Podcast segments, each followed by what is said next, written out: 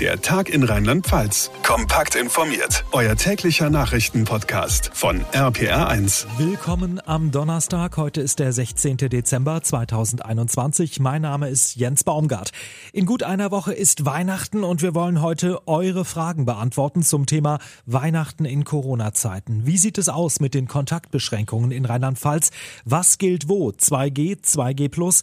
Wie geht es weiter in der Schule? Und was ist mit Menschen, die zweimal geimpft sind? Sind, sich aber dennoch infiziert haben, gilt das als geboostert? Das sind nur einige von vielen Fragen, die mein Kollege Ben Salzner aus der APA1 Guten Morgen Show und ich dem rheinland-pfälzischen Gesundheitsminister gestellt haben, Clemens Hoch. Herr Hoch, schön, dass Sie sich die Zeit nehmen. Guten Morgen zusammen, ich freue mich sehr.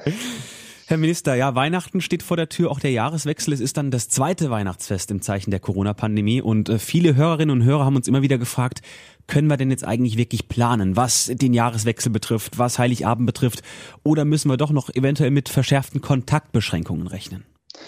Also natürlich kann man nach der jetzigen Lage ganz gut planen, wenn man Weihnachten oder auch Silvester im Bereich der Familie oder mit dem engen Freundeskreis verbringen möchte.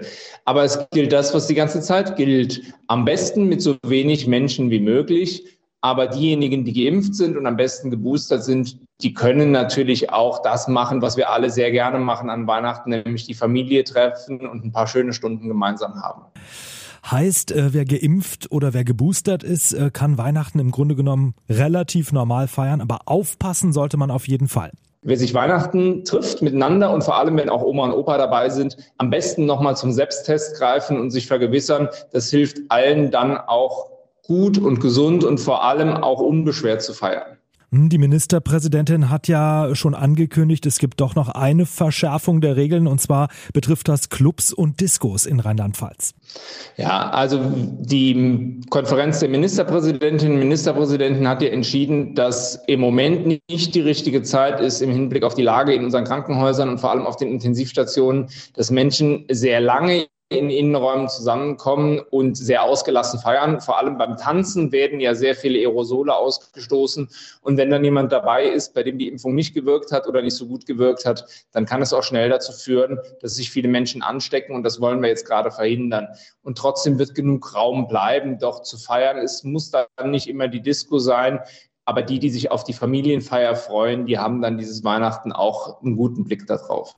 Herr Minister, Stichwort Impfverweigerer, Impfgegner. Ähm, es gibt ja wahnsinnig viel Proteste da im Moment, äh, wahnsinnig viel Gegenwind. Ähm, muss man nicht dann irgendwann auch mal sagen, okay, es gibt einfach Menschen, die können wir nicht erreichen. Das ist einfach so und damit müssen wir uns irgendwie abfinden. Also wir wollen keinen vergessen, sondern wir bemühen uns um jeden, der irgendwie eine Impfbereitschaft zeigt. Ich befürchte, dass wir ein paar Prozent haben, die wir tatsächlich nicht erreichen, weil sie ganz abstruse Ideen haben, Querdenker sind oder einfach auch viel dummes Zeug erzählen den ganzen Tag. Aber wir haben auch ganz viele, die haben einfach selber Sorgen oder auch gesundheitliche Sorgen und die können wir erreichen und die wollen wir erreichen. Und unser Ziel ist es, jetzt möglichst viele Menschen zum Impfen zu bewegen, damit eine fünfte oder sechste Welle, und die wird es wahrscheinlich geben, dann eben nicht mehr so schlimm ausfallen wie jetzt die vierte. Wir haben eine Frage bekommen von Bernd aus Neumagen-Drohn, der fragt, medizinisch ist eine Impfpflicht wahrscheinlich sinnvoll, also ist seine Meinung, aber war es nicht ein großer Fehler, das wirklich immer wieder kategorisch auszuschließen? Das haben ja doch äh, Politiker eigentlich fast aller Parteien getan, ähm, auch äh, SPD, aber auch Union, alle haben das immer wieder ausgeschlossen. War das ein Fehler? Ja, das lässt sich jetzt so leicht sagen. Also diese ganze Diskussion rund um die Impfpflicht oder Nicht-Impfpflicht, die haben wir gefühlt, als wir äh, geführt, als wir noch diesen Wildtyp hatten, so nennt sich das ja, und die Alpha-Variante, also die wesentlich weniger ansteckend sind als jetzt Delta. Und vor allem sehen wir jetzt am Horizont leider Omikron. Und da gibt es wissenschaftlich einfach eine steile Lernkurve. In dieser Phase müssen wir uns nur auf die Wissenschaft verlassen und wir brauchen mehr Impfungen. Und damals, auch ich ab sehr lange war ein Anhänger davon zu sagen, wir ähm, setzen auf die Vernunft der Menschen. Es werden sich ja schon die allermeisten impfen lassen und wir bekommen das so in den Griff. Und ich hätte immer gedacht, wir erreichen mehr als die, die wir jetzt erreicht haben, sondern weit über 90 Prozent. Und da wir die noch nicht erreicht haben und jetzt vor allem dieses Risiko mit Omikron sehen, bin ich auch sehr dafür, dass wir jetzt uns grundlegend Gedanken darüber machen mit einer Impfpflicht für alle. Mhm. Eine sehr spannende Frage, wie ich finde, kam von Herrn Dorst aus Mainz. Äh, er sieht ein Problem in der Impfpflicht, vor allem deswegen, weil kein Ende in Sicht ist. Und er hat uns geschrieben, Herr Minister, Das würde ja bedeuten, dass sich die Bürger regelmäßigen Covid-Impfungen unterziehen müssten. Und das ist schon anders als bei den Masern. Es geht um diese Regelmäßigkeit. Mhm. Wird ja doch immer wieder verglichen, dass auch bei Masern eine gewisse Impfpflicht da ist. Also da sieht er eben schon einen Unterschied. Da ist ja was dran.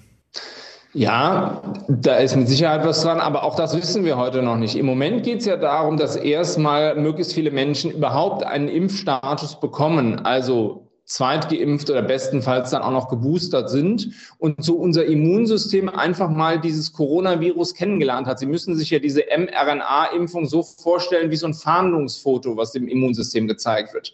Und wenn unser Immunsystem das mal hat kennengelernt, dann ist es in den nächsten Malen auch besser gewappnet. Das heißt nicht, dass man sich nicht nochmal infizieren kann. Das heißt auch nicht, dass man nicht in seltenen Fällen nochmal erkrankt.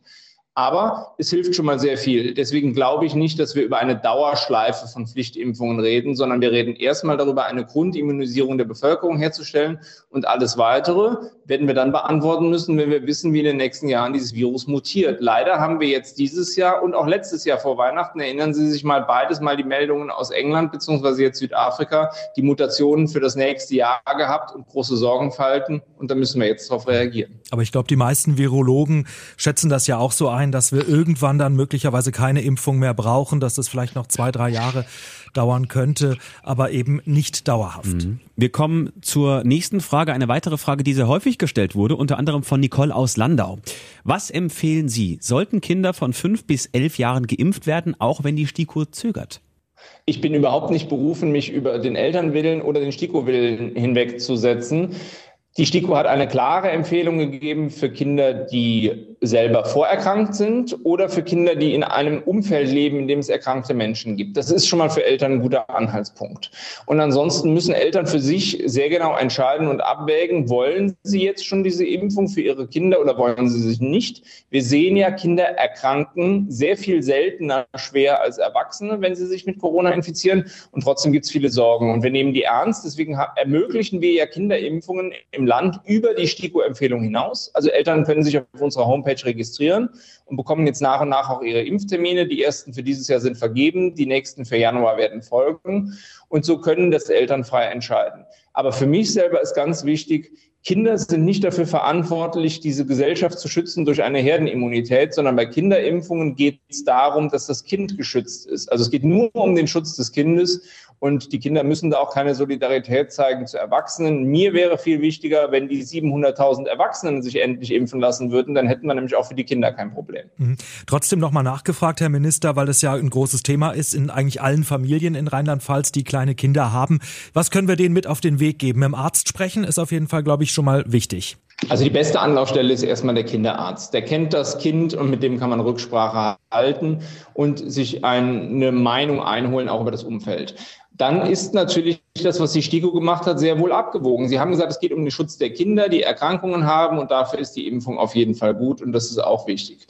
Und ansonsten, Sie haben das gerade gesagt, sind Menschen ganz unterschiedlich in diesem Land. Andere blicken sorgenvoller auf Corona, andere sind entspannter. Wieder andere hatten vielleicht im Umfeld schon mal eine Corona-Infektion und gesehen, es war ganz schlimm oder es war weniger schlimm.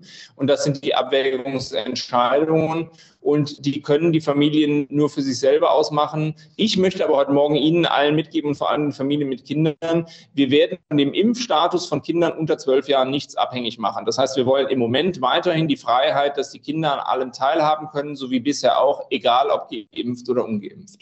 Ähm, wir haben jetzt viel darüber gesprochen, über die Menschen, die noch gar nicht geimpft sind, auch über Kinder natürlich, die noch nicht geimpft sind.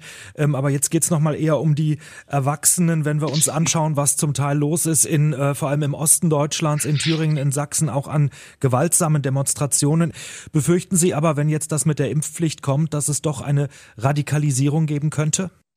Wir reden ja zum Glück bei denen, die das jetzt alles ablehnen und sich da auch schon so gewalttätig zeigen, dass es sich um die absolute Minderheit handelt. Die aller, allermeisten Menschen in diesem Land zeigen doch jeden Tag bei ihrem Gang in die Impfzentren oder es gibt Menschen, die stehen vier Stunden an einem Impfbus an, um ihre Boosterimpfung zu bekommen. Das ist doch die viel eindrucksvollere Demonstration für eine Corona-Impfung als so ein paar hundert Leute, die da irgendwie meinen, sie müssten gewalttätig unterwegs sein. Trotzdem werden wir das nicht wegbekommen. Ich glaube nicht, dass das durch eine Impfpflicht schlimmer wird, sondern ich glaube, dass wir auch noch Menschen erreichen, dann durch eine Vorgabe, du musst das jetzt machen, dass sie sagen, okay, wenn es dann jetzt so ist, dann mache ich es halt. Und jede Impfung hilft. Das heißt, wenn wir damit das jetzt nochmal um 10 Prozent steigern könnten, dann hätten wir auch für die ganze Gesellschaft schon mal viel gewonnen. Herr Hoch, wir wollen zum nächsten Jahr Themenblock kommen, so nenne ich es mal, Thema 2G Plus und die Boosterimpfung. Aktuell gilt bei uns in Rheinland-Pfalz ja 2G Plus, heißt, wer geboostert ist, der braucht keinen Test. Und dazu haben wir eine Frage von Anna aus Montabaur bekommen, die schreibt, ich bin zweimal geimpft worden. Vor vier Wochen habe ich mich trotzdem mit Covid infiziert. Gilt diese Infektion rechtlich als Booster? Brauche ich jetzt also keinen Test mehr? Nein, das ist leider nicht der Fall. Also wir waren überzeugt davon, als wir 2G Plus eingeführt haben, dass wir gesagt haben, es ist total sinnvoll, so dynamisch wie das Virus in der Gesellschaft ist, dass sich selbst die Geimpften ab und zu nochmal testen lassen, vor allem wenn sie ohne Maske mit anderen zusammenkommen, im Restaurant, beim Sport, im Fitnessstudio. Und wir haben dann aber gesehen, bei der, durch die Boosterung werden so viel mehr Antikörper gebildet, dass wir sagen, okay, diese Ausnahme lassen wir zu. Und die ist auch klar umrissen, nämlich wer nach seinem Vollschutz eine weitere Impfung hatte, der gilt als geboostert und der braucht diesen Test nicht. Da haben wir jetzt eine Million Menschen in diesem Land schon erreicht. Aber weil es so eine Ausnahme ist, können wir jetzt auch nicht neue Fallgruppen bilden und sagen, ähm, wer jetzt eben zwischendurch sich infiziert hat, da gilt es dann auch nicht. Das hat auch was mit Kontrollfähigkeit zu tun. Das ist sehr schade für die Menschen. Ich verstehe auch den Wunsch, aber das müssen wir jetzt noch ein paar Wochen durchhalten. Und wenn die Zahlen weiter so runtergehen wie im Moment, dann hoffe ich ja, dass wir im Januar irgendwann von dem 2G Plus auch wieder ein Stück weit runterkommen können. Hm. Hoffen wir natürlich auch. Also halten wir fest, wer genesen ist, bräuchte in diesem Fall trotzdem weiterhin einen Test. Herr Minister, ähm, eine Nachfrage nochmal dazu. Wann darf man denn frühestens boostern, wenn man sich mit Corona infiziert hat? Trotz zweifacher Impfung? Wir haben in Rheinland-Pfalz im Moment die Regel ausgebracht, dass man sich nach vier Monaten anmelden kann bei uns im Portal und wird dann ab dem fünften Monat geboostert. Die STIKO selber empfiehlt dann auch eine Boosterimpfung ab sechs Monaten. Da gibt es viele politische Diskussionen gerade drum. Meine Vermutung ist, dass spätestens im kommenden Jahr wahrscheinlich diese Grenze nach und nach abgesenkt wird auf drei Monate. Aber da freuen wir uns auch, wenn der neue Bundesgesundheitsminister eine einheitliche Linie rausgibt, die auch wissenschaftlich fundiert ist Sonst sind wir tatsächlich, wir haben es eben an anderer Stelle schon mal angesprochen, in irgendeiner Endlosschleife. Alle vier Wochen wird geboostert. Wir hm. brauchen schon ein paar klare Regeln miteinander und im Moment funktionieren die fünf und sechs Monate in Rheinland-Pfalz ganz gut. Wir sind aber auch vorbereitet, wenn das nächstes Jahr auf drei Monate hinauslaufen sollte. Wir haben noch eine Frage von Monika dazu bekommen. Sie schreibt uns, warum soll man sich als Geimpfter vor der Boosterimpfung eigentlich nicht nach dem Antikörperspiegel erkundigen? Das wird eigentlich nicht generell empfohlen. Also dieser Titer-Wert, das könnte doch sinnvoll sein, fragt Monika. Ja, zu normalen Zeiten wäre das total sinnvoll. Und wenn Sie zum Mediziner gehen und sagen, ähm, ich möchte mich gegen Röteln impfen lassen, dann wird der wahrscheinlich erstmal einen Antikörperspiegel bestimmen und dann sagen, Sie brauchen eine Impfung oder Sie brauchen keine Impfung. Wir sind jetzt aber in der Pandemie und wir reden allein in Rheinland-Pfalz von schon über sechs Millionen Spritzen, die gesetzt wurden. Das heißt, wir, wir legen eine einheitliche Empfehlung auf die ganzen vielen unterschiedlichen Menschen. Und dann kann es sein, dass eigentlich Menschen nach der zweiten Impfung noch völlig ausreichend geschützt sind, auch nach neun Monaten oder vielleicht sogar nach einem Jahr. Aber wir brauchen ein paar klare Regeln miteinander und wir nehmen dabei in Kauf, dass wir auch denjenigen nochmal boostern, der eigentlich genug Antikörper hat, weil es so viel einfacher und schneller geht. Wenn wir diese Pandemie mal beendet haben, hoffentlich fangen wir nächstes Jahr an damit, dann kommen wir mit Sicherheit irgendwann auch auf einen Punkt, wo der behandelnde Arzt sagt, du hast genug Antikörper, du brauchst jetzt keine Impfung oder du hast gar keine, trotz drei Impfungen, wir probieren es nochmal mit einem anderen Impfstoff. Ist also einfach auch ein, ja, ein Zeitaufwand, ne, dass man wirklich jeden dann am Ende testen müsste und könnte. Also man kann das ja, glaube ich, freiwillig machen, aber äh, die Ärzte raten eigentlich davon ab, weil man auch nicht weiß, was drei Wochen später wieder ist. Äh, da kann sich dieser Spiegel schon wieder verändert haben. Mhm.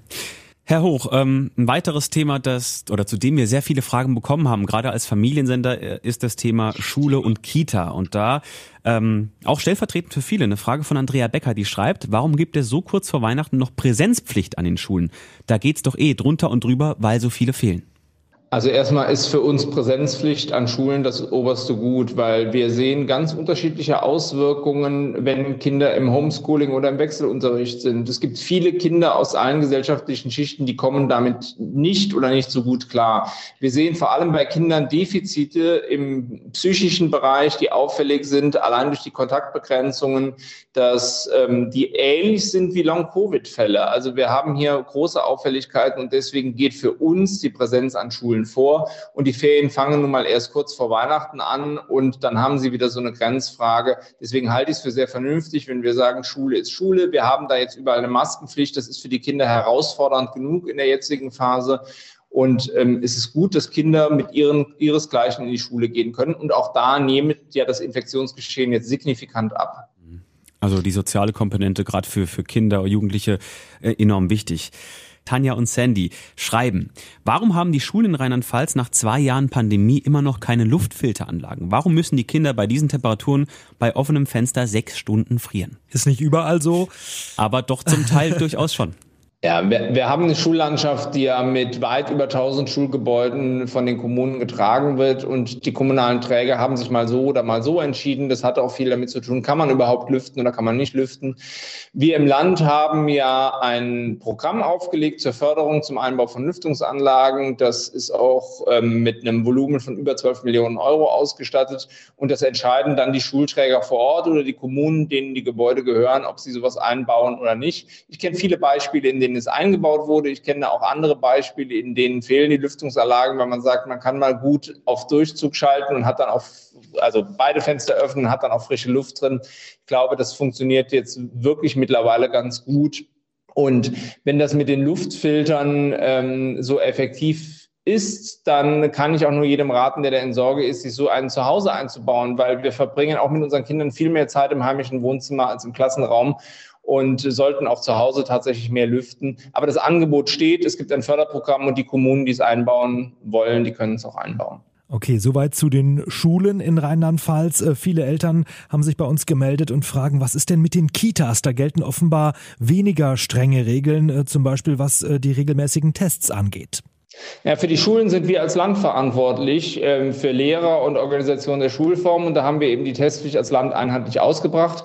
Bei den Kitas gilt das, was ich eben gesagt habe. Die sind in kommunaler Trägerschaft oder in freier Trägerschaft von Kirchengemeinden oder anderen freien Trägern und bei den Jugendämtern und Gesundheitsämtern vor Ort konzentriert. Wenn es also dort den Wunsch gibt, der Träger mit dem Jugendamt, dass Tests vorgenommen werden, können die das vor Ort machen. Oder aber in vielen Kindergärten sagt man, wir haben ja kein signifikantes Infektionsgeschehen in Kindergärten, da brauchen wir jetzt nicht auch jeden Tag Tests. Wir sehen ja, die Kleinen sind nicht so anfällig bei einer Infektion mit Corona und meistens zeigt sich nachher, dass die Infektion von draußen reingetragen wurde und nicht von den Kindern kam. Herr Hoch, bevor jetzt bei uns hier gleich der nächste Weihnachtssong in voller Länge läuft, abschließend noch eine persönliche Frage. Wie feiert eigentlich der rheinland-pfälzische Gesundheitsminister Clemens Hoch Weihnachten und Heiligabend? Ganz traditionell feiere ich Weihnachten. Ich freue mich da auch sehr drauf mit meiner eigenen Familie im kleinen Kreis, also mit meiner Frau und meinen drei Kindern. Wir machen das immer sehr gemütlich. Zwischendurch werden natürlich auch mal die Großeltern besucht, aber eigentlich sind wir nur alleine mit uns und freuen uns nach diesem ereignisreichen Jahr auch sehr auf das gemütliche Beisammensein. Dann wünschen wir Ihnen, dass es ein ganz schöner Abend, eine ganz schöne Zeit mit der Familie wird und natürlich viel Gesundheit weiterhin. Danke sehr. Ihnen auch. Alles Gute. Tschüss. Der Tag in Rheinland-Pfalz. Das Infomagazin. Täglich auch bei RPR1. Jetzt abonnieren.